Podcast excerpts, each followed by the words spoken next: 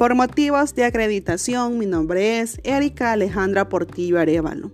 Dada la actividad formativa, me dedicaré a profundizar en el tema el recurso de revisión en materia penal. Como el primer punto, los recursos o medios de impugnación son instrumentos reglados a través de los cuales resulta posible examinar las resoluciones de quienes ejercen la jurisdicción, para que en el mismo tribunal lo resuelva, tal es el caso de la objeción irrevocatoria. O el Tribunal Superior en su función jerárquica conocerá sobre los recursos de apelación, casación y revisión para que así resuelvan una pretensión de agravio. El tribunal tendrá la potestad de anularla o modificarla aplicando los principios de congruencia y nec reformatio impeius, de acuerdo a las reglas del Código Procesal Civil y Mercantil salvadoreño, para efectos de la ilustración sobre la concepción que se tiene de la revisión o rescisión de sentencias firmes condenatorias, se expresa de la manera siguiente. Se entiende por recurso de revisión la acción de impugnación mediante la cual la parte agraviada interpone una pretensión constitutiva de anulación de una sentencia firme, que reputa injusta por haberse fundado en el desconocimiento por el juzgador de hechos relevantes que no pudieron aportarse en el proceso en hechos declarados penalmente falsos o por haberse dictado el juez la sentencia bajo la influencia de determinados vicios del consentimiento.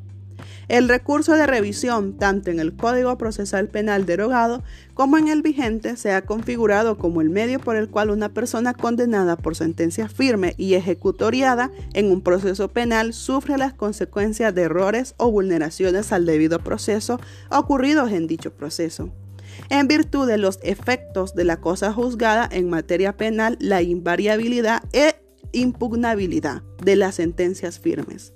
La sentencia condenatoria que adolece de un vicio al debido proceso o es injusta debe ser anulada y ello se logra mediante, eh, mediante el recurso de revisión. Este recurso únicamente puede ser interpuesto a favor del imputado y en los casos taxativamente establecidos en el artículo 489 del Código Procesal Penal vigente.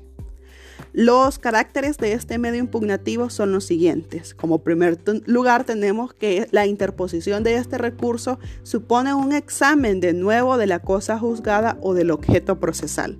Como segundo punto, se puede considerar que es un recurso extraordinario en cuanto se interpone solo por motivos especiales y ataca a la cosa juzgada.